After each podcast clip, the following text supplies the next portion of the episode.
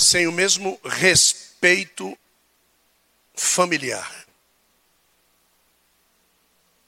Um rei que estabelece o seu reinado, ele não tem súditos, ele não tem servos, ele tem amigos e filhos. É por isso que, quando o, o, olhamos para a Inglaterra, nós vemos lá a Rainha Elizabeth, e nós vemos o seu esposo, que não é da linhagem real, mas casou-se com alguém da linhagem real. E ele entende perfeitamente o que é um reino. Mas o mais interessante da senhora Elizabeth é que todas as vezes que ela tem que honrar o seu marido como cabeça da casa real, sendo ela a cabeça do reino, ela o faz e toda a Inglaterra se rende a essa ação. Então é como nós termos um pai que não é cristão, ele não tem essa condição espiritual que nós temos. Ele não é pregador como nós somos, ele não é, é dotado de dons como nós temos, mas ele é meu pai. E quando ele precisa assumir a cabeça da paternidade, eu, embora galardoado, embora ungido, embora dotado de dons, eu me rendo, eu me posiciono. E a única coisa que acontece comigo é serei honrado por isso. Então, o reino hoje se desfaz, se esfacela, se autodestrói, porque quem não é quer estar na posição de quem é. E essa estratégia demoníaca iniciou-se no céu. E ele somente tenta transferir isso para nós, e nós vamos engolindo isso. Nós vamos tomando posse disso, achando que aquilo que fisicamente sou sobrepujará aquilo que é espiritual. Existe na realidade dois reinos. E eu não estou falando de trevas e luz, eu estou falando de céus e eu estou falando de Deus. Reino dos céus e reino de Deus. Você vai decidir qual dos dois você vai fazer parte. O reino dos céus, Cristo instaurará para ser vivido na terra. E o reino de Deus estará sendo instaurado na nova cidade. Você vai escolher aonde você vai ficar. Só que o reino dos céus que Cristo instaurará na terra, para que você participe dele, você vai ter que abdicar do arrebatamento da igreja.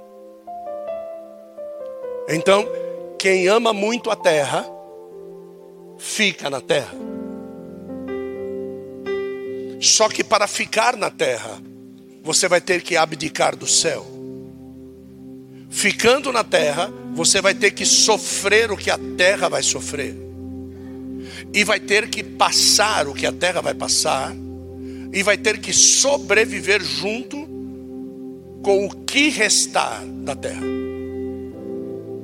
Então, não foi nos dada outra oportunidade a não ser ansiar pelo céu. Por quê? Porque se uma dor de unha, e eu que o diga, se uma dor de unha nos traz cara feia, imagine o juízo de Deus sobre a terra.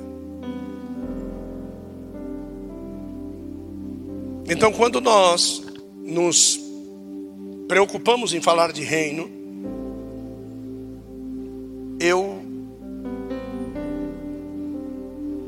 escrevi essa mensagem há seis anos. Escrevi essa mensagem há seis anos atrás. E vou pregá-la hoje. Então eu, eu, eu, quero que você entenda isso, porque nós estamos no tzedakah de Deus. E reino é tzedakah. Reino é dar-se pelo outro sem o conhecer. Vocês entendem isso? E nós não conseguiremos viver isso no céu se não passarmos pelo vestibular aqui. Vocês acreditam que tem pessoas que passam. É, quem aqui já fez teste para a Polícia Federal? Alguém já fez? Polícia Militar do Estado de São Paulo. Quem já fez? Ali? Ali? Ótimo. Quem aqui já fez para a Guarda Municipal? Ali. Polícia Civil? Ali. Ali. Ótimo. Ali também. Fez, fez civil também? Ótimo. Então, olhe. Não existe Veja, vocês que já fizeram, veja se eu estou certo. Se eu não tiver, falo, não, não é isso não. Não existe a possibilidade de eu passar no vestibular e não ingressar. Existe essa possibilidade? Existe? Se você passar no teste da polícia, você vai ser admitido na polícia? Não. Não. Se você passar na PM, você vai ser admitido na PM? Não. Não é só o vestibular. Então, o que nós estamos fazendo aqui na terra, uma das fases. Isso que vocês estão vivendo aqui é uma das fases.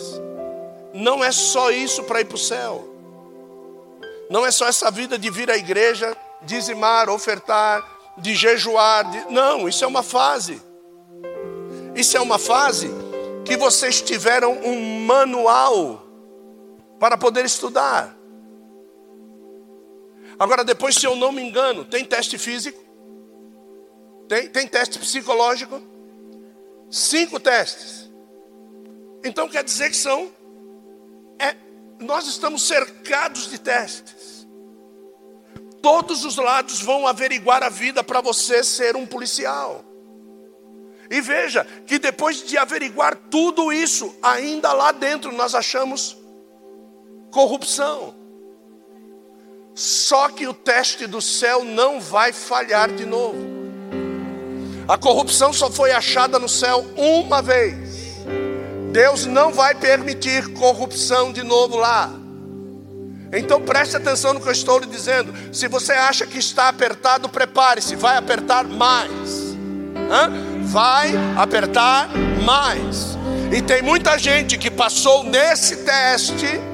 E lá no cemitério, dentro do caixão, todos diziam era um homem de Deus, mas foi reprovado nos outros quatro. E você não vai achá-lo lá, porque o nosso juízo ele tem um grande defeito. Pergunta a mim qual é? O meu pecado. Eu não enxergo como Deus enxerga.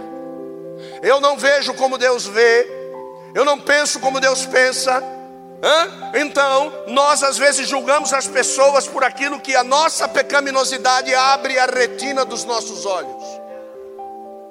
Então, eu julgo coerente porque eu também faço. Então, Deus não é assim.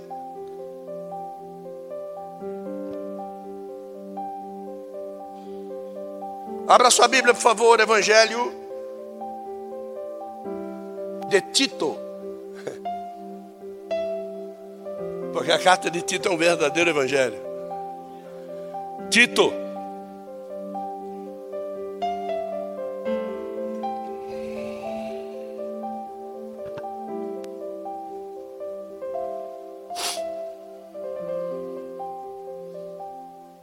Capítulo 1. Verso 1. Isso. É aí mesmo.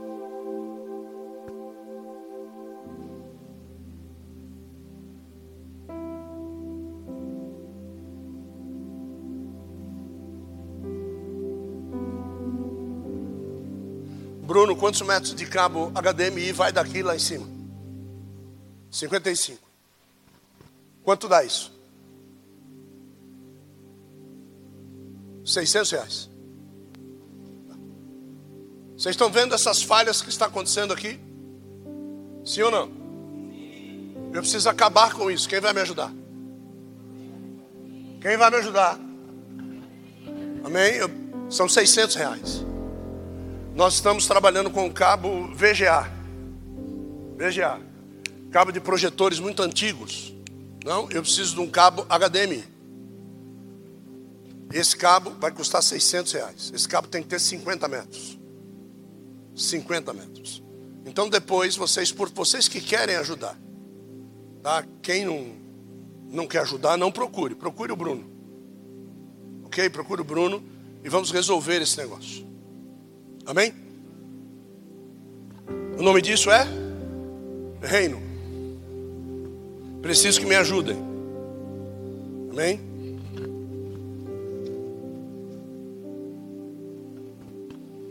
Paulo capítulo 1, verso. Ou Paulo não, Tito, escrevendo.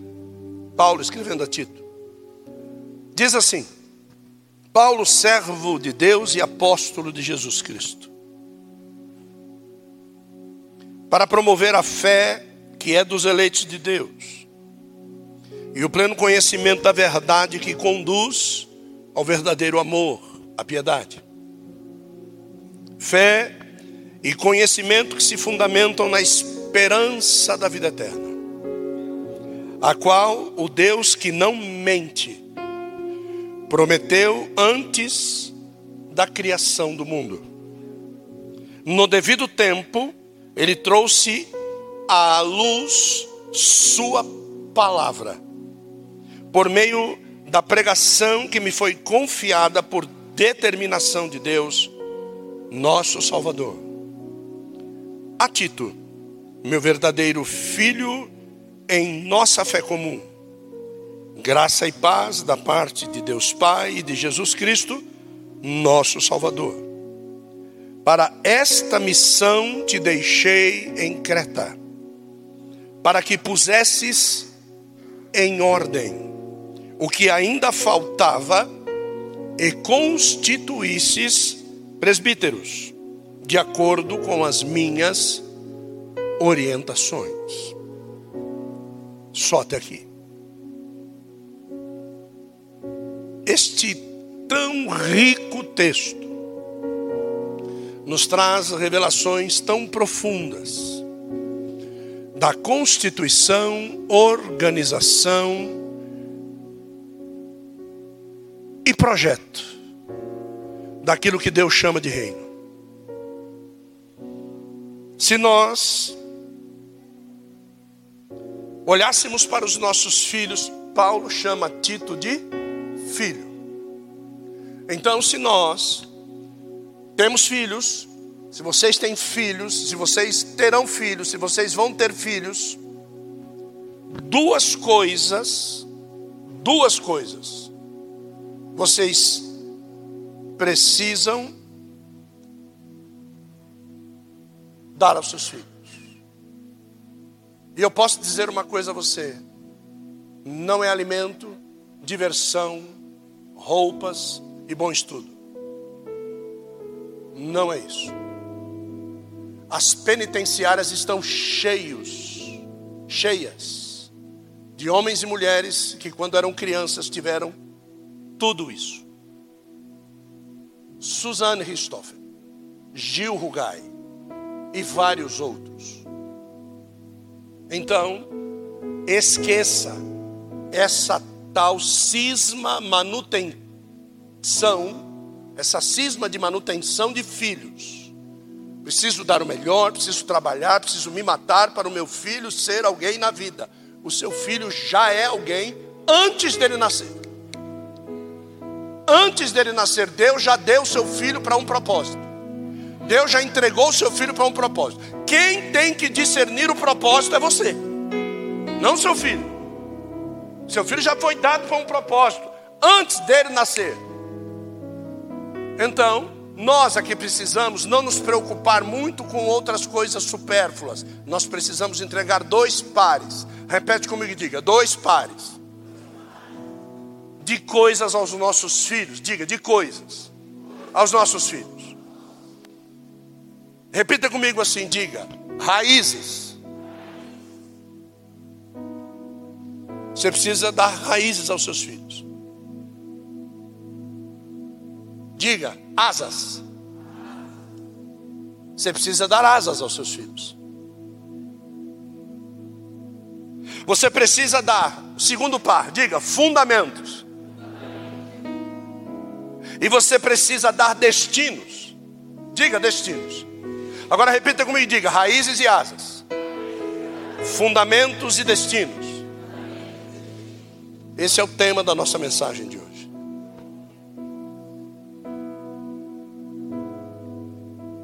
Salmo 127, dos versos de 3 a 5, diz assim: Eis que os filhos são herança do Senhor, e o fruto do ventre, o seu galardão. Como flechas na mão de um homem poderoso, verso 4. Assim são os filhos da mocidade. Verso 5: Bem-aventurado o homem que enche deles a sua aljava. Não serão confundidos, mas falarão com seus inimigos à porta.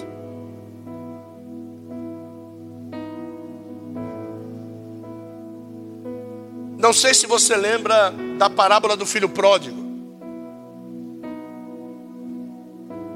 Mas na parábola do filho pródigo fica muito claro que o pródigo, o mais novo,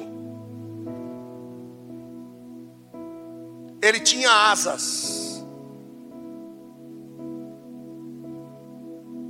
mas ele não possuía raízes.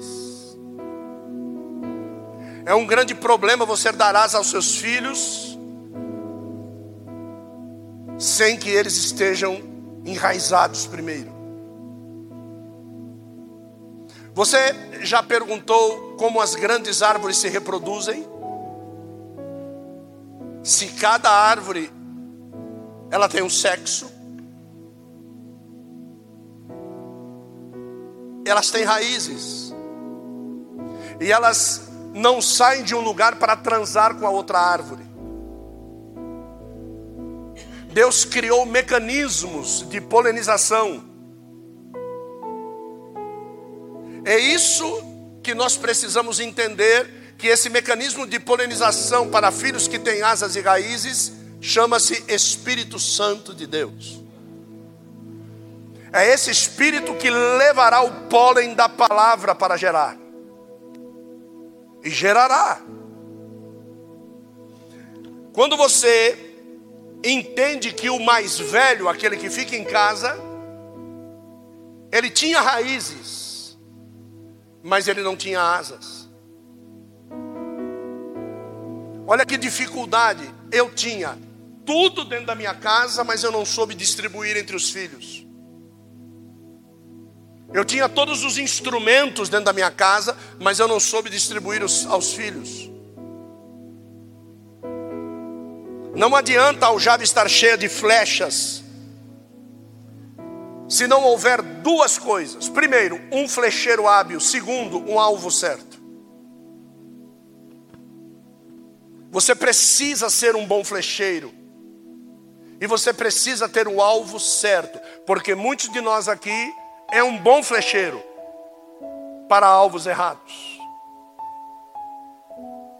Você se desempenha muito bem fora do reino de Deus, mas dentro do reino você não acerta uma flecha. Quando olhamos para o jovem rico, nós temos a condição de ver que Jesus ele chega para ele e dá um alvo para ele. Jesus, qual é o alvo? Ele diz assim: vai, vende tudo o que você tem e me segue. Esse era o alvo. ele era uma flecha. O jovem rico, ele era um herdeiro, ele era flecha, sem rumo. Tanto é que ele diz: Como é que eu faço para herdar o reino, para entrar no céu? Eu sou uma flecha que voa sem destino. Jesus deu destino para a flecha, disse: Vai, vende tudo que você tem e me. Esse era o destino da flecha.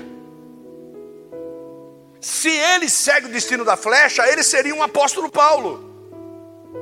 Esse era o destino da flecha. Só que às vezes o seu destino da flecha é um diploma preso na parede. E que quando chegar com 10, 15 anos de profissão, você vai bater a mão na mesa e você vai fazer como muitos médicos que nós conhecemos que trabalham no INSS e quando vão te atender, nem olhar na tua cara eles olham. Olha quanto tempo ele investiu e olha no que deu o fim da profissão dele. Nós vemos dentistas que são assim com os nossos filhos, conosco mesmo. Quantos de vocês já não tiveram vontade de sair correndo do consultório de, de odontologia porque você não foi bem tratado? Quantos já não entraram no escritório de advocacia e foram maltratados? Quantos não foram enganados por advogados que diziam que estavam cuidando do teu processo e nem aí com o teu processo? São diplomas presos na parede, flechas sem destino.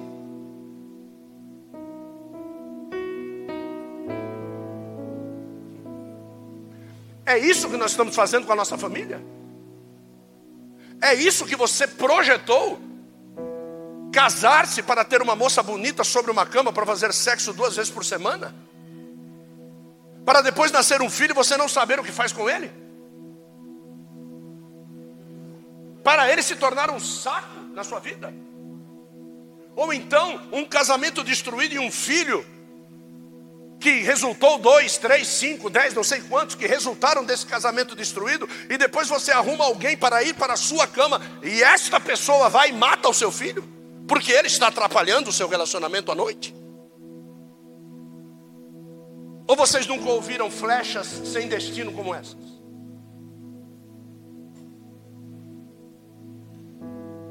Porque aquilo que Deus me deu como sexo não tem nada a ver com aquilo que Deus me dará como filho.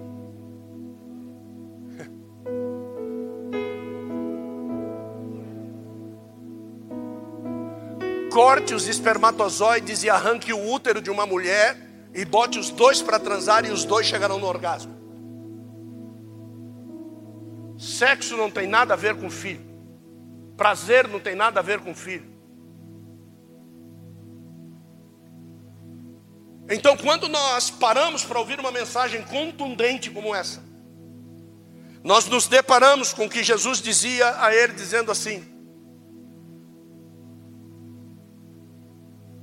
Se você está propondo para mim te amar, eu não vou pedir nada menos do que tudo o que é teu.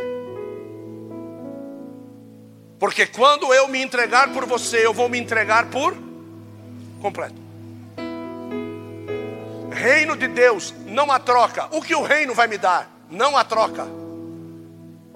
O que haveria de ser dado por você já foi dado. Então só não embarca no reino quem não tem dimensão do que o espera lá. É como um homem que encontrando uma grande pedra preciosa vai vende tudo o que tem e não adquire a pedra, ele adquire o quarteirão inteiro. Porque se aquela pedra é boa, imagine se houver outras nesse território. Então, quando eu olho para aquilo que me agrada, eu preciso saber se isso existe dentro do território chamado reino.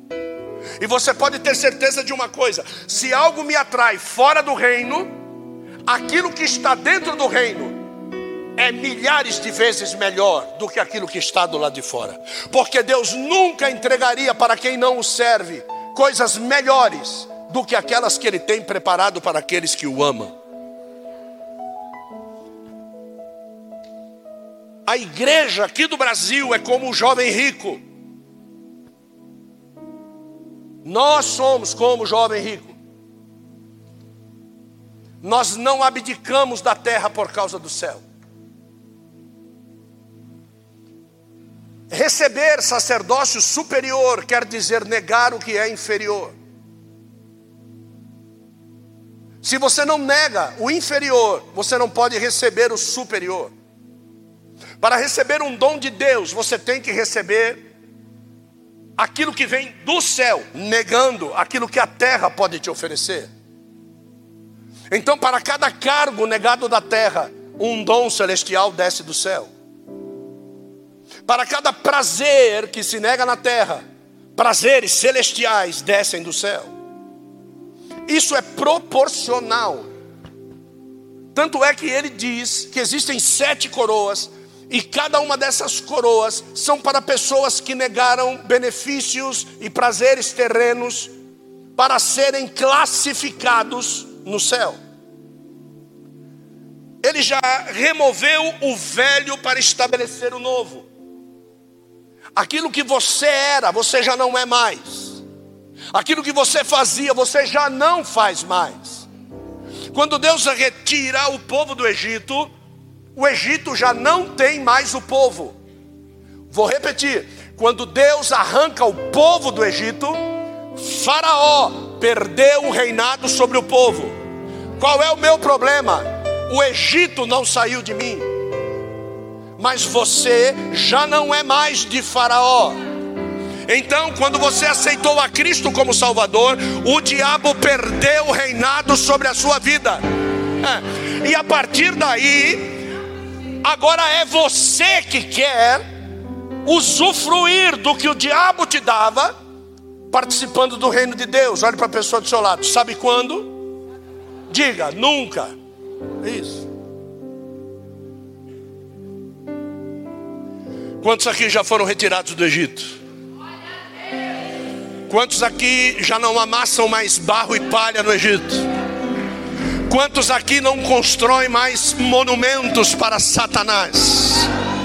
É, quantos aqui não dependem de Satanás bonzinho para viver uma vida boa? Quantos aqui olham para os pés e não veem mais o barro do Egito debaixo dos pés?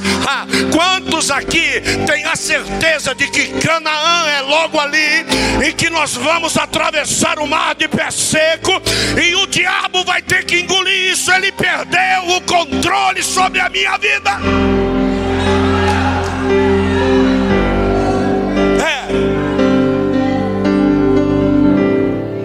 Ótimo. Você tem essa certeza? Diga amém. amém. Então ensine isso para o seu filho. Diga isso para ele. Prove ele nisso.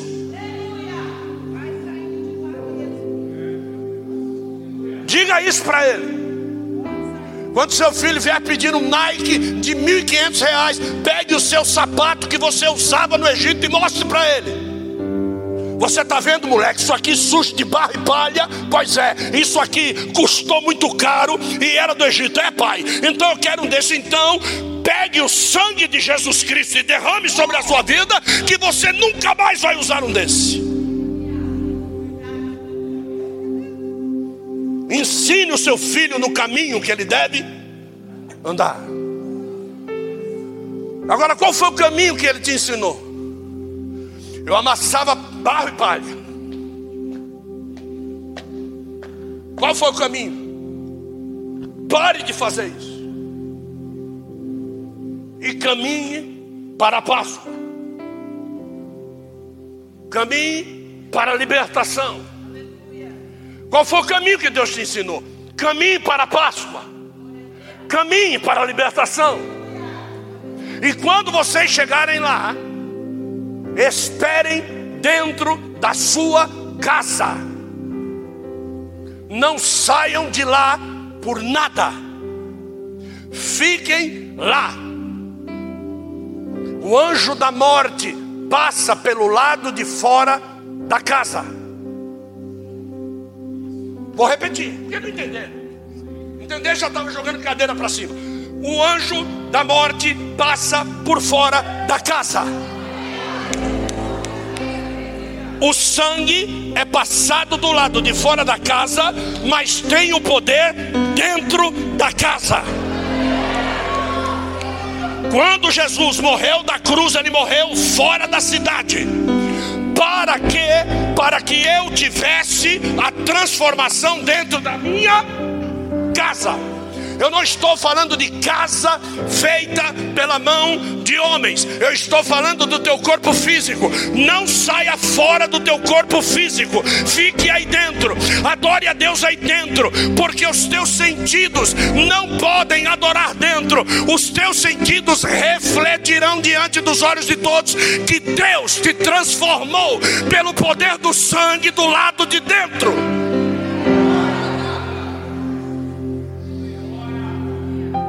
Entenderam? Diga amém. amém. Ensine para os seus filhos. Ensine para eles o que é ficar dentro da casa. Quando você oferece um smartphone para uma criança de 3 anos para ela ficar quieta, você sabe o que está dizendo para ela? Saia da casa.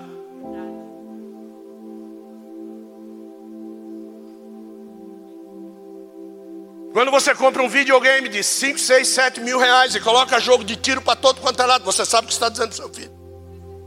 Sai da casa.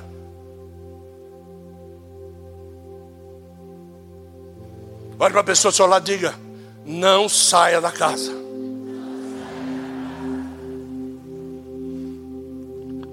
Quando Deus ele diz isso, você sabe, você sabe quem era a casa, aonde ele disse: Todos entrem dentro da casa, e no umbral no umbral da porta, passe o sangue. O espírito da morte passa do lado de fora da casa. Alguém já chegou a pensar quem era aquela casa? Cristo. O sangue será passado na verga da porta. E o espírito da morte passa pelo lado de quem entrar para dentro da casa estará protegido da morte.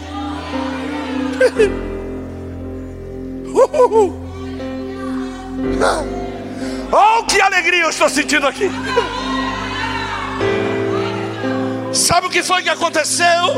Um dia, drogado, bêbado, eu bati na porta. Eu bati em tantas portas, elas só abriam para me drogar mais, para que eu me embebedasse mais, para que eu me prostituísse mais. Mas um dia eu achei a porta certa. Porque ele disse na palavra: Eu sou a porta, a porta das ovelhas. Não é porta de lobos, não é porta de gambás, não é porta de bodes, é porta de ovelhas.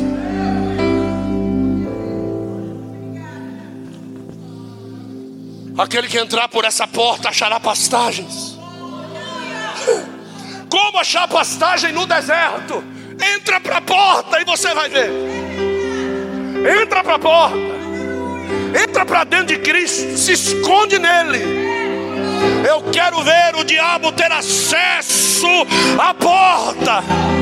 Ele diz: Eu sou a porta das ovelhas. Quando você entra por mim, você está em segurança e o salteador não tem condição de te alcançar mais.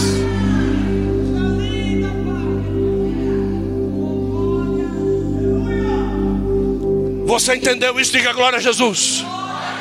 Ensine para o teu filho. Ensine para ele. que a casinha da proteção dele não é aquela cabaninha de nylon que você comprou no Armarinhos Fernando.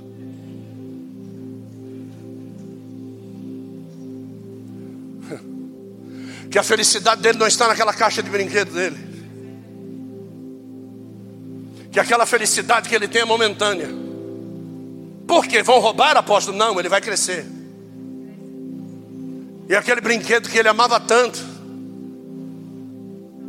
Ensine para o teu filho que existe uma alegria que, se ele adquirir, nunca mais acabará. E quanto mais ele crescer, mais a alegria vai crescer, não no tamanho, mas no entendimento. A alegria do reino não se brinca com a mão, a alegria do reino se sente no coração. A alegria do reino traz fruto interno, não para que os outros comam, mas para que nós venhamos a nos alimentar. Nos alimentar. A alegria do reino traz alimento eterno, a alegria do mundo traz alimento passageiro. A alegria do mundo, você come e defeca. A alegria do céu, você come e cresce em direção à cidade. Quantos aqui vão se alimentar da alegria do reino? É para calabau, a calamandarábia. Quantos vão se alimentar? Uh! Sube, rebe, céu é relibarabaua.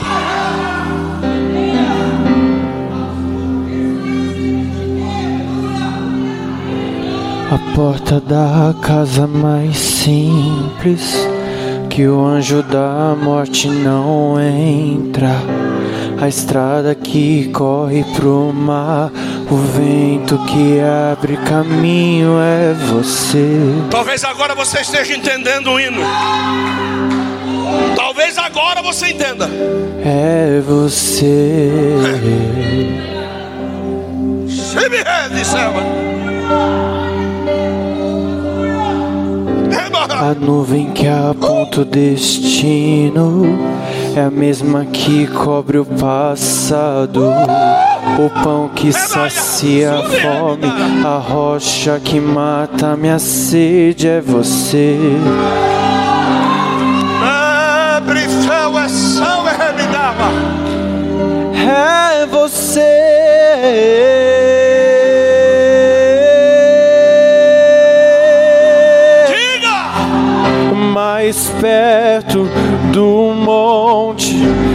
Mais perto diga, diga, diga. da face, me espanto com o peso da tua glória, mais perto da glória, mais perto da morte, o medo quer me parar. Tira. Então me tira o medo que me faz dizer, Moisés, suba em meu lugar. Oh, me faz entender que a tempestade é você, chuva forte é você, vento forte é você, e o que me faz tremer as pernas, a porta aberta é você, mas a fechada é você, é tudo sobre você. Eu também vou subir em vai, eu vou subir o monte que muitos desistirão e vou ficar lá até te encontrar. Oh, uh! Entre na casa e vou fazer morar. Você pode, você pode, você pode. Vamos entrar na casa, vamos entrar. Vamos entrar na que muitos desistirão até te encontrar. Oh, oh, oh. Eu vou fazer vou morada. Fazer morada.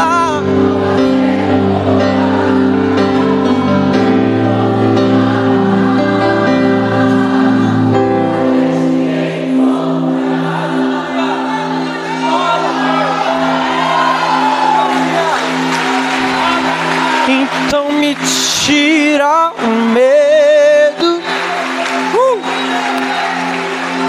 que me faz dizer, Moisés, suba em meu lugar.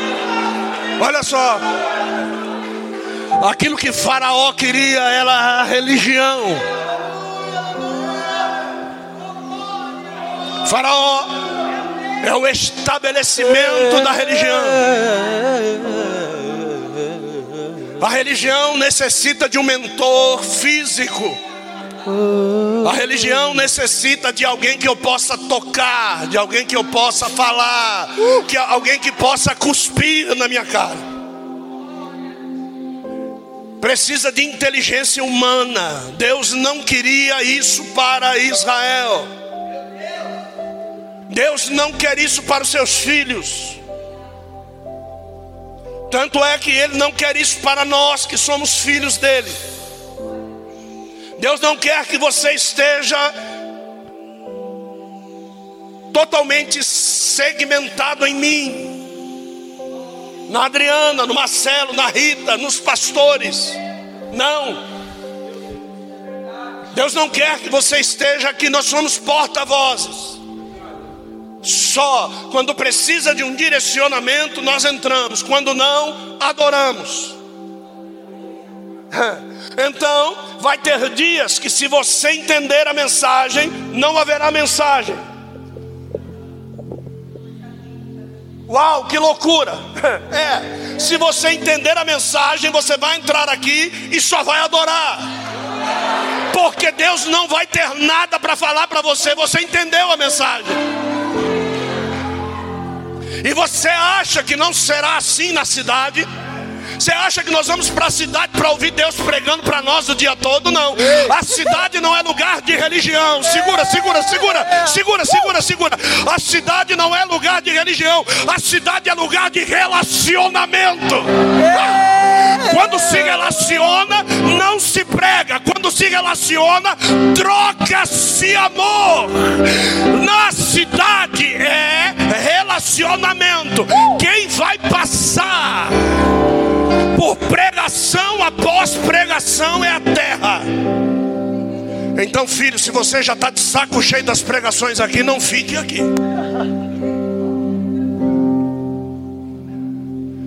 Porque eu vou te dizer uma notícia meio triste. Se você me acha rude pregando, você vai ver quando o Cristo pregar. Você vai ver quando os que subirem estiverem com o corpo glorificado e puderem passar a vitalidade do trono através das palavras, você vai ver o que é isso. Não queira estar, queira ser.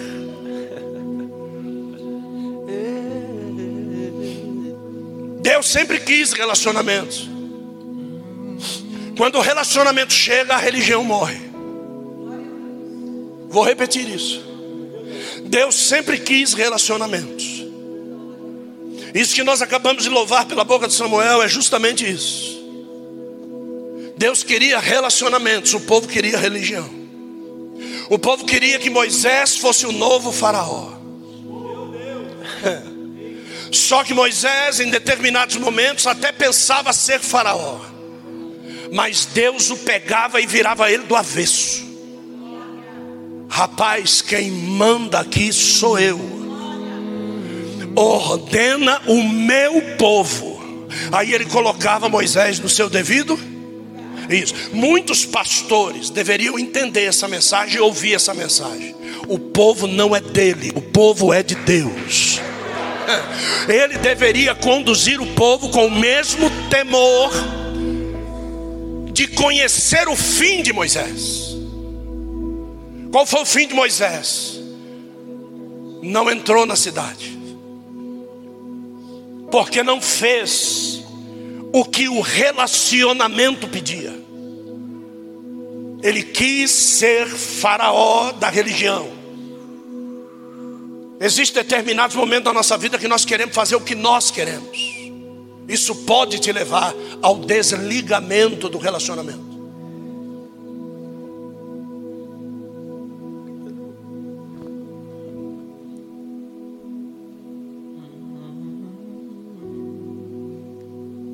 Isabel e Maria. Duas mulheres que tipificam muito claramente a igreja em Israel. Isabel, a mulher velha, com a idade passada, com o marido impotente e que gerou na sua velhice Israel. Maria, uma virgem,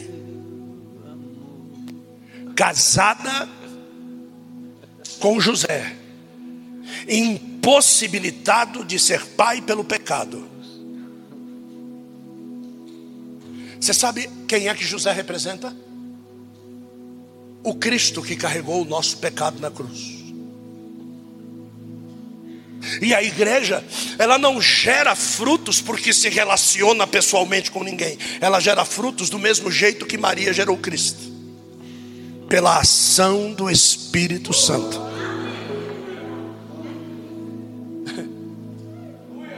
É tão bom a gente vivenciar novidades. O sonho serve a visão. Eu, eu vou repetir, tá? O sonho que Deus me dá serve a minha visão que verá cumprido o que Deus falou comigo em sonho. Uma visão sem perspectiva de sonho, ela pode se desviar para o prazer, porque os sonhos de Deus não acontecem quando o nosso corpo veleja no prazer da noite. Deus só nos visita quando o sono da calmaria da madrugada chega e o nosso intelecto apaga. Quando o nosso intelecto apaga, Deus diz: Agora eu chego. Porque porque enquanto você puder lutar com Deus dormindo, até dormindo, você vai perder para Deus.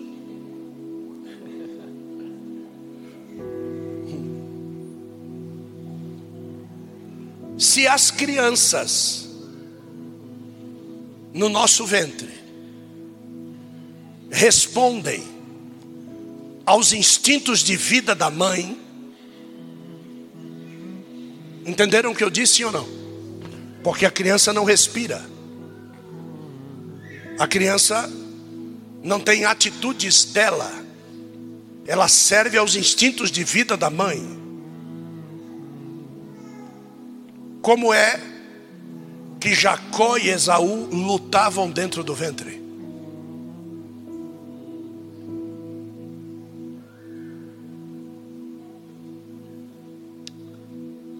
Deus disse: duas nações guerreiam no teu ventre. Sabe por quê? Porque em cada um de nós tem duas nações guerreando contra o tempo todo. Uma que trocará o chamado por um prato, e a outra que para ser escolhido, até para Deus vai mentir.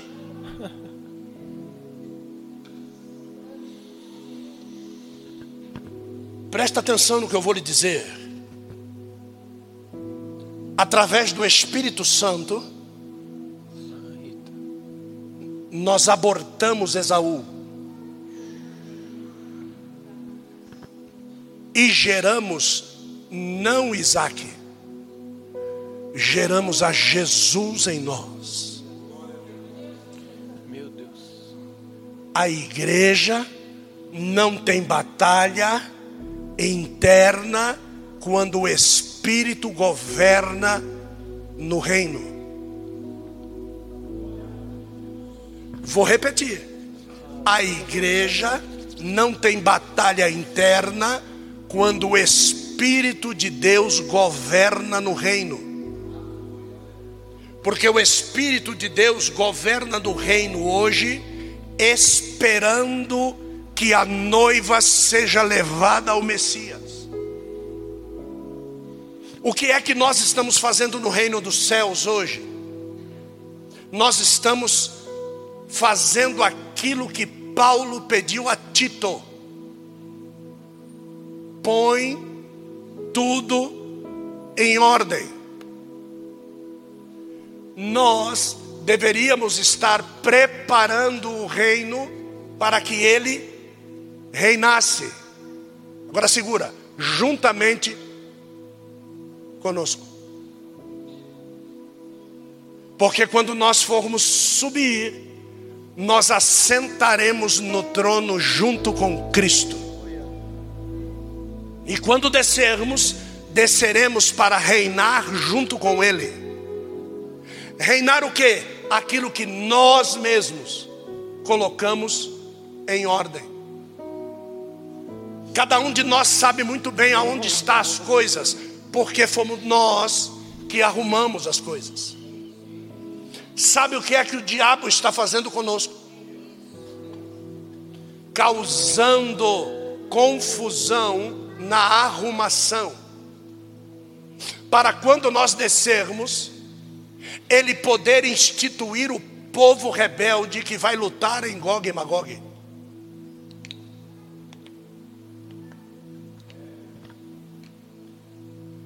Lembra da ordem profética?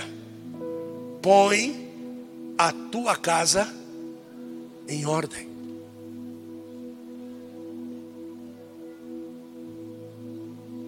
O que, é que você acha de um filho que pergunta para a mãe: Mãe, aonde está isso? Não sei. Pai, aonde está isso? Não sei. Mãe, aonde está isso? Não sei. Pai, você viu isso? Não vi. Legal. Aí o filho vai passar no final de semana na casa do amiguinho. Ô pai, onde está? Terceira gaveta, pega lá, está do lado direito, pode pegar, filho. Ô mãe, é onde é que está? Olha, geladeira, terceira prateleira, está do lado esquerdo, filho, está lá. Como é que você acha que esse filho se sente? Mano, meu pai e a minha mãe não sabem de nada. Na casa do Luizinho é tudo orgânico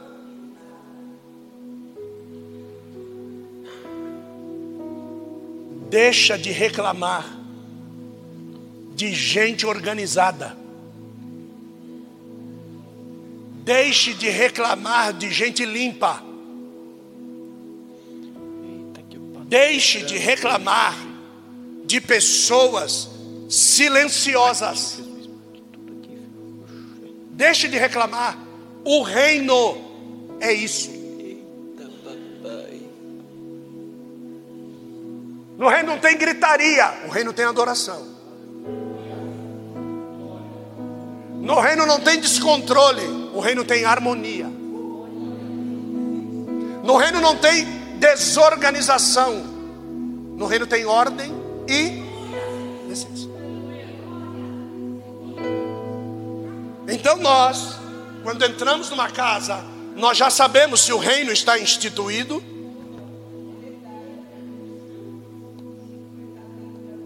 Nós já sabemos. Nós temos essa certeza. Coisas pintadas, banheiro que não fede xixi,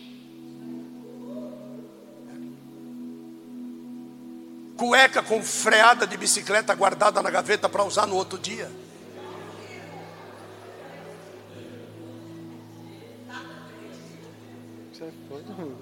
Não acredita porque você não vê.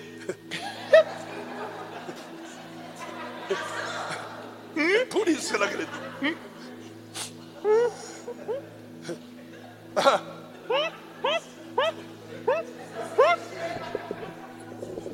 Não cutuca, irmão, não cutuca. Tudo... Ficou vermelha lá. É que ela não está vendo também. Mas ela ficou vermelha. E nem o Cristiano está do lado dela, está vendo também. Então tá vendo. É. Ele está dizendo, não, me põe no rolo, porque é o único que usa cueca sou eu em casa. E o Esdras, né? Mas o Esdras. É.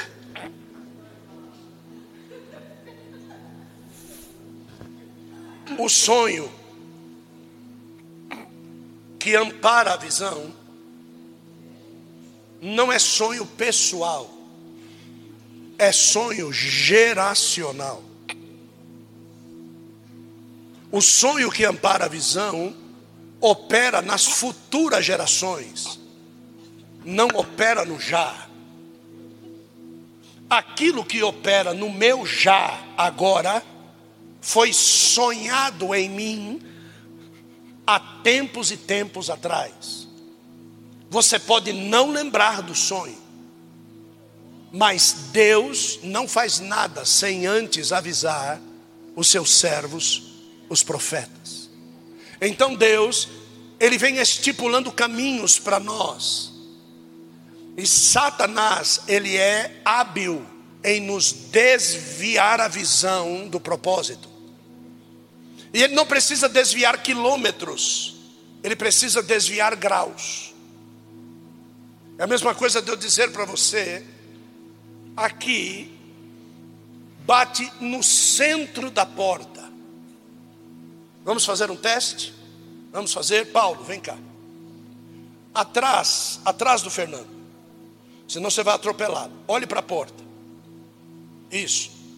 Eu vou guiar o Paulo a chegar no propósito certo? Um passo para a sua direita, meio passo para a sua esquerda. Isso. Os dois pés em cima da linha. Em cima da linha, isso. Caminhe assim. Observe onde ele vai chegar. Observe.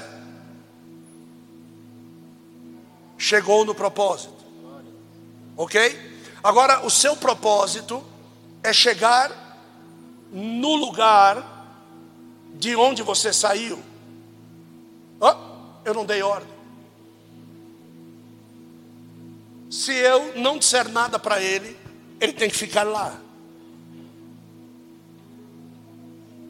É natural, quando você sabe o propósito, acelerar com a sua força para chegar lá. Deus te chamou para ser profeta. Amanhã você está profetizando. Não sabe a Bíblia. Não lê a Bíblia. Vai profetizar o quê? É o que acontece com todos esses jovens que nós vemos hoje. Eu não estou dizendo que Deus não propositou que eles fossem profetas. Eu estou dizendo que eles não aguardaram a ordem. Então, Paulo, por favor, nós estamos na mesma linha. Hã? Olha só. Só isso. Não, você foi muito. Isso. Olhe para mim. Irmãos, o Paulo está na mesma linha que eu, sim ou não? Sim, está em cima da mesma linha. Nós estamos na mesma linha, sim ou não? Ele vai chegar aqui Vamos ver? Venha, Paulo. Do jeito que você está lá. Não.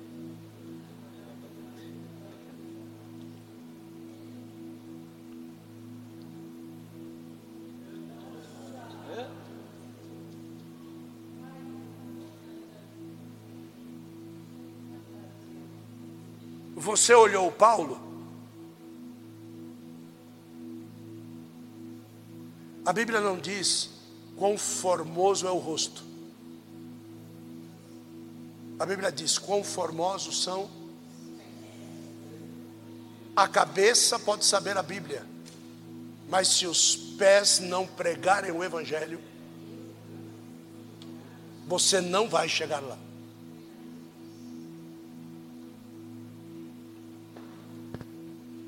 Você entendeu? Diga amém. amém. Ensine isso para o seu filho. Pode sentar.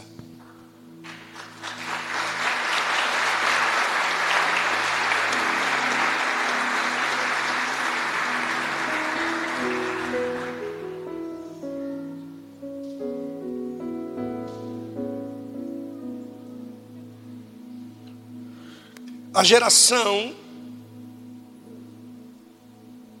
existente tem uma tarefa e um propósito. Repete comigo e diga: a minha geração tem um propósito existente. Pergunta a mim: qual é? Ensinar a próxima geração. Porém, ensinar o que?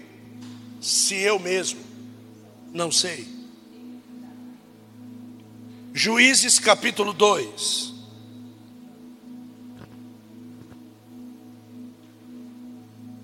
Juízes 2, verso 7. Vamos conhecer uma geração. Se o Samuca nos ajudar. Calma, Samuel, não precisa pular. Isso. Acharam aí? Olhem para cá. O povo serviu ao Senhor todos os dias de quem? E todos os dias dos anciãos que sobreviveram a Josué e que tinham visto toda aquela obra grande, ao qual o Senhor fizera a favor de quem? Israel. Ótimo, joia, diga, joia. Agora veja o próximo verso. Morreu, porém, Josué, filho de Num, servo do Senhor, com 110 anos de idade. Próximo verso. E sepultaram no território da sua herança em Timnat Heres, na região montanhosa de Efraim, para o norte do Monte Garraz. Verso 10. E foi também congregada toda aquela a seus pais, e após ela levantou-se que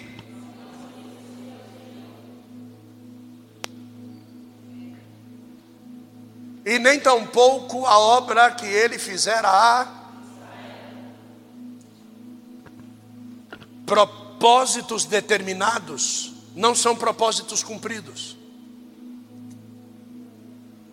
Só vão se cumprir se nós resolvermos cumpri-los. E a única forma de você estipular isso para os seus filhos é testemunhando, dando a conhecer aquilo que Deus fez de grande na sua própria vida.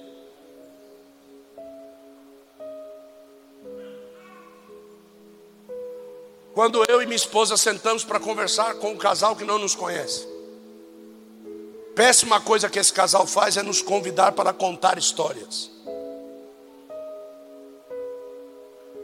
Pense num casal Forrest Gump, irmão. É nós dois aqui. Contadores de histórias, somos nós. Sabe por quê? Porque nós lembramos tim-tim por tim-tim aquilo que Deus fez por nós. Você sabe de onde veio esse jargão tim-tim por tim-tim? Não? Quando você pega duas taças e brinda, qual é o barulho que faz? Então, todas as vezes que nós contamos alguma coisa, nós fazemos o quê?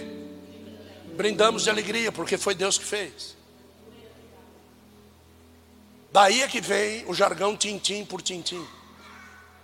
Você se lembrar com alegria do que Deus fez. Então, preparar a nossa próxima geração é dizer para o Samuel aquilo que nós passamos. E o Samuel saber que se ele for fiel, o mesmo Deus que agiu na nossa vida, vai agir na dele se aquela situação um dia chegar na vida dele. Mas ele vai ficar triste se a situação não chegar? Não. Tim-tim, porque a situação não chegou. Por quê? Porque Deus não nos prova além daquilo que nós possamos suportar. Então Deus sabe de nós o que nós podemos suportar, e Ele nos prova até o limite do, do nosso suporte. É interessante que a relação entre filho e empregado é muito diferente. E alguns de nós andam tendo filhos como se fossem empregados. Você já pensou se Deus te tratasse como empregado? Quantos aqui já não teriam perdido o emprego, hein? Kaique levantou a mão dando glória a Deus ali. Certo? Deus não nos trata como empregados, mas nós queremos tratar os nossos filhos como empregados. Não. O empregado quer sempre chegar mais tarde e sair mais cedo. Mas o filho que tem um bom relacionamento, ele quer chegar mais cedo e sair mais tarde. Se você deixar, o filho deixa de dormir no conforto da casa dele para dormir na sala do pai. Ele deixa o conforto, sabe por quê? Porque existe relacionamento.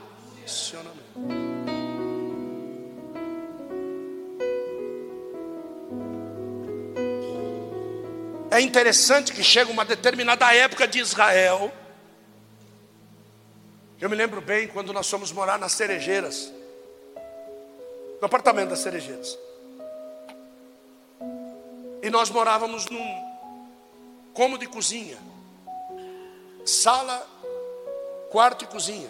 Três, é, fala três cômodos, né? Três cômodos. Eu não morava, quem morava era ela. Eu morava num, num desculpa, num puteiro lá no Jardim Colonial. O, o, Lucas conheceu lá onde eu morava. O Lucas Gil, ele conheceu lá. Então eu morava lá em cima de uma padaria, onde os travestis faziam programa.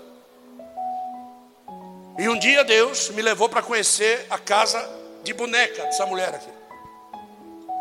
E eu sentia o asco e o cheiro de lá. E um dia, depois de quase um mês e meio, quase dois meses, ela permitiu que eu entrasse na casa dela.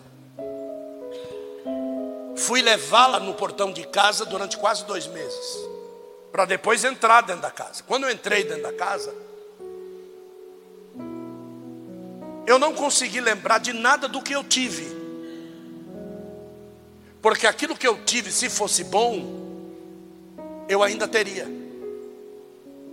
Então tem muita gente que gosta de viver de lembranças do que teve, mas se fosse bom, você ainda estaria lá. Você só não está lá porque Deus tem algo. Então não fica lembrando que você teve. Projete o que você vai ter. Mas projete em cima de relacionamento. Não projete em cima de troca. Ah, Deus, se você fizer, eu faço. Vai se lascar. Então entrei na casa e vi sofazinho, uma mesinha, encostado numa parede, uma estante com uma TV. Acho que foi na segunda ou na terceira vez que eu pedi permissão para ir no banheiro. As outras eu fui fazer xixi no Parque Dom Pedro. É, eu estou contando a história para você, para ver se isso bate com você. E qualquer lugar que você chega, você acha que você é dono. E não é dono.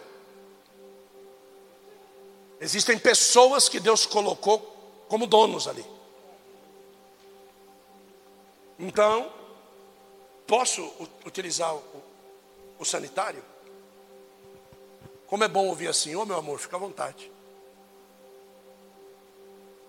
Deus fala com você até no ô meu amor. Tá bom. Vai lá, aquele cuidado para não sujar o vaso de urina, né? E se sujar, limpar. E depois aguçar a respiração para ver se não ficou teu odor lá dentro. E você olhar para o banheiro e verificar, é uma cuidadora. Embora seja novata no reino, trata do reino melhor do que eu tratei, porque se eu tratasse bem, eu não estaria morando aonde eu estou. Deus ele só entrega a coisa dele para quem cuida bem. E quando Deus verifica que você não está cuidando bem, ele faz o que ele fez com Adão.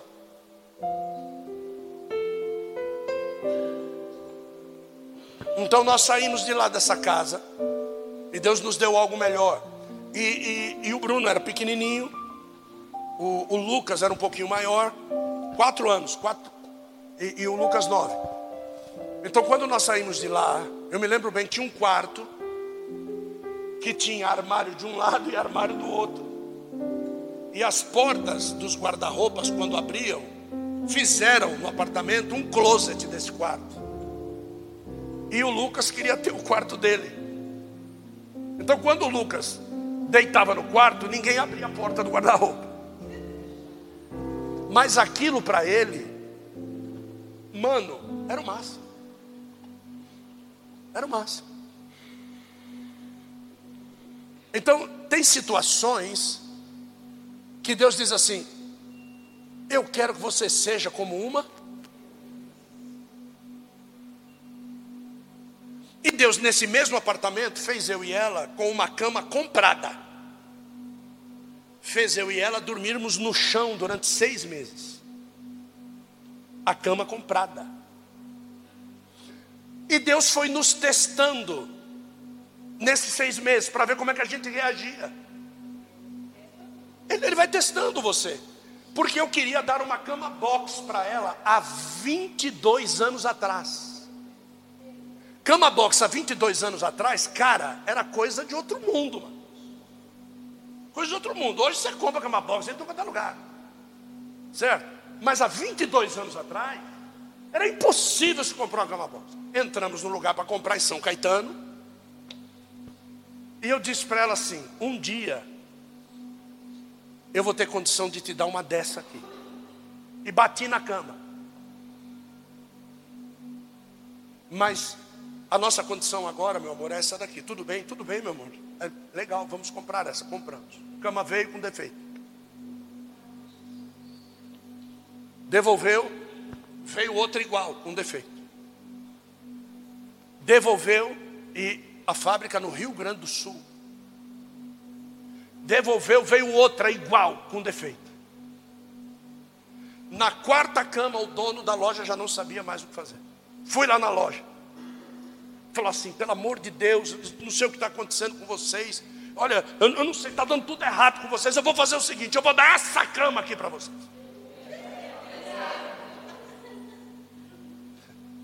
Eu olhei para a cara dela e falei assim: chegou. Pronto. Seis meses para dormir naquilo que eu não podia. Dormimos na cama box. E nós ensinamos isso para os nossos filhos. Você pode até não ter uma excelente cama hoje. Mas você pode ter certeza, o teu sono sobre a cama que você tem é que vai gerar para você a que você espera. Estávamos em Recife, trabalhava ainda na Furukawa. O avião do ano, Samuel tem 19 anos. O avião do ano, há 19 anos atrás, era o Airbus 300. E esse avião é. Então nós íamos embarcar num Fokker 100. Eu sentava e batia a cabeça aonde se coloca a bagagem. Os Fokker 100 já não existe mais. E nós passamos por aquele avião e ela falou: Molho, olha o tamanho disso. Eu falei: Um dia, eu ainda vou viajar num avião como esse, em primeira classe. Eu falei: Meu Deus, quando é que eu vou fazer isso? Em primeira classe. Ela falou: Eu, eu acredito, amor, eu acredito. Fomos lá, compramos a nossa passagem, fomos para Recife, estávamos fazendo uma baldeação em Salvador. Passamos. Esse avião estava vindo da Argentina, indo para Miami. Fiz o trabalho cinco dias em Recife, voltamos. Deu problema no avião que nós íamos embarcar um Fokker 100. A moça nos chamou, avião cancelado, o voo cancelado. Cheguei lá, falei: Olha, estou aqui com o voucher, está cancelado, o que vamos fazer? Falou, meu Deus, o que nós vamos fazer? Espera só um minutinho. Entrou lá dentro, voltou, falou: Olha, tem um avião chegando de Miami. Vocês já estão esperando há quatro horas. Posso dar um presente para vocês? Fique à vontade. Ela falou: O seu cartão da TAM? Ela falou: Nossa, você é cliente preferencial. Então eu vou fazer algo melhor. Vocês vão de primeira classe para São Paulo. No Airbus 300. Você precisa ensinar isso para o seu filho. Se hoje é Airbus, que vá de jumento dando glória a Deus. Se hoje eu não tenho dinheiro da passagem, vai a pé. Mas vai dando glória. Vai chegar o dia que se você for filho, você para a Ferrari aí na frente. Está ostentando, apóstolo? Eu não. Agora, se ele me der uma Ferrari,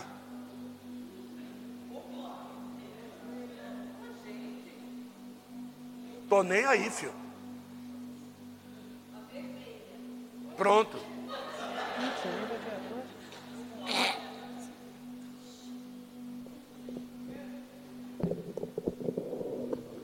Mas aí eu me desvio. Diga, desvio do propósito. Aí o que é que Deus faz? Calma. Diga assim, calma. Eu vos enviarei o profeta Elias para fazer o quê? Alinhar no propósito. Quem era o Elias? Diga, João Batista. Entendeu? Então, quem é o Gilson? Quem é a Adriana na sua vida? João Batista. Para tentar colocar vocês de novo alinhados aonde? No propósito. Vocês passam a semana, desviam-se do propósito, chega no final de semana, volta para o propósito. Sai todo mundo daqui de cara inchada, benção pura, glória a Deus. Deus falou durante a semana. Desvia do propósito. Chega no final de semana. Propósito. Ore. Olhe para a pessoa do lado e diga assim: ore. Para que Deus venha na segunda-feira.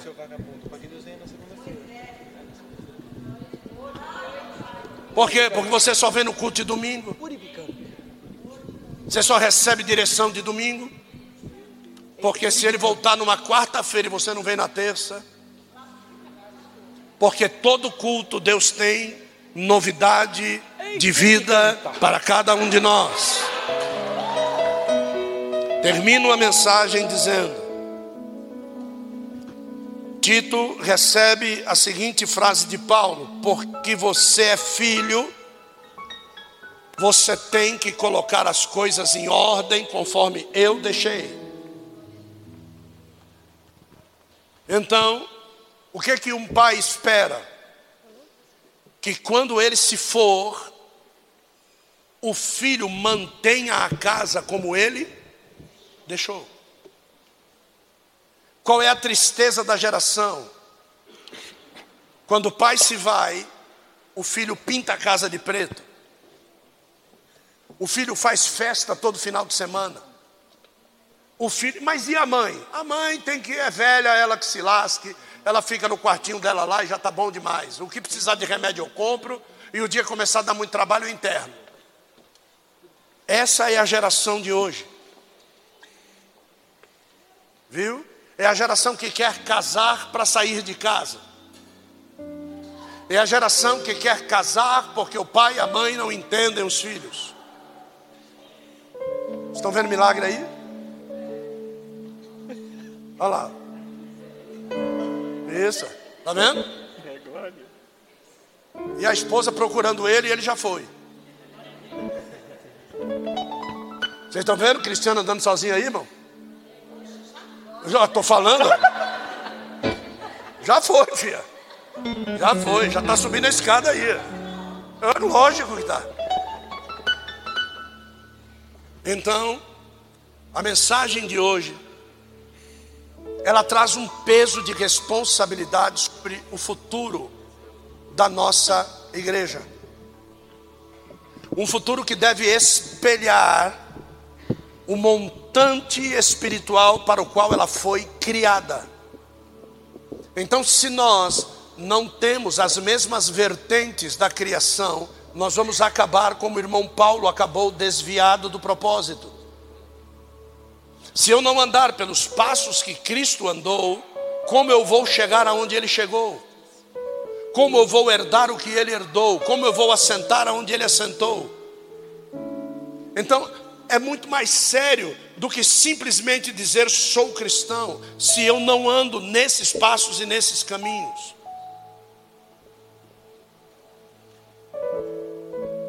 Hoje eu apresentei dez membros em Santo André.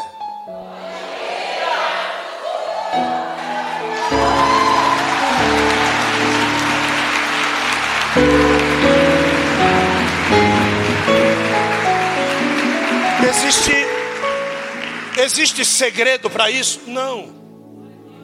As pessoas estão precisando de um João Batista. Aonde você chegar e abrir a sua boca para direcionar, as pessoas estão ávidas por isso. Quando foi na, na semana passada, eu recebi um telefonema e disse: Você pode atender duas pessoas? Posso atender. Levaram essas pessoas em Santo André para que eu fosse atender. Não são de lá, são de Guarulhos. Levei e atendi. Essas pessoas tinham um vínculo pesado com o Espiritismo mora num terreno onde existe um terreiro de macumba, onde a família orava para que a majoritária do terreno morresse para eles herdarem o terreiro de macumba. E esta pessoa agora está totalmente perdida. Então foi lá e eu conversei com ela, como converso com você que é crente. Falei algumas verdades para ela, disse algumas verdades para ela, e ainda disse para a bispa na saída: nunca mais vai voltar. Porque eu falei a verdade para ela, deixa de ser besta, meu. Vai servir a Jesus você ganha mais, rapaz. O diabo está fazendo o que quer com você. Imagina você servir na sua vida toda e você ouvir de alguém, no, do nada, que é o diabo que ela está servindo. Só que é o seguinte: é João Batista ou não é João Batista? Acabou, filho. Não tem só, olha, eu vou te dar uma forca, tá? Para você preencher as letrinhas e você saber quem é que você está seguindo. Ah, não. Para. Não tem tempo para isso. E se a mulher morre do ataque cardíaco dentro da minha frente, eu não falei o que eu tenho que falar. Não, que rodear nada, vai lá e fala na lata, é isso aí, mano. É. Ah, mas eu não quero saber mais de você. A porta da rua você vendia da casa. Vai embora. Amanhã você vai saber quem está certo ou não. As pessoas às vezes ficam com muito cuidado. Que cuidado? Não tem que ter cuidado, você tem que ter verdade. Jesus disse: Eu sou o caminho, o cuidado e a vida. É isso aí? Não, eu sou o caminho, a é verdade, você tem que falar a verdade.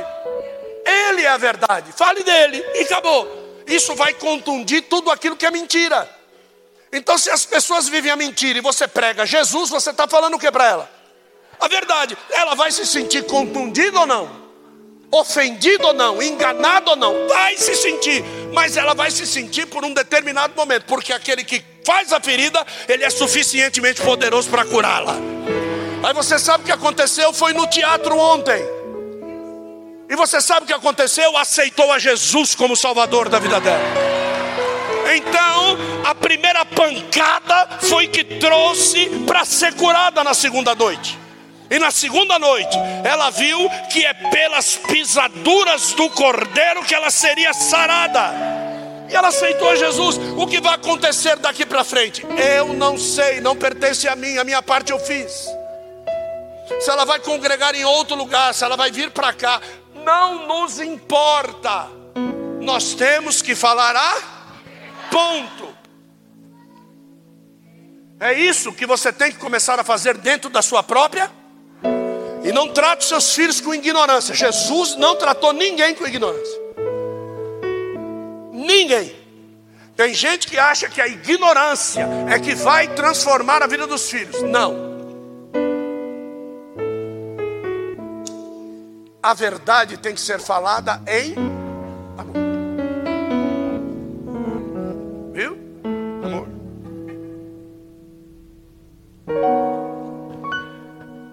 Que Deus seja louvado.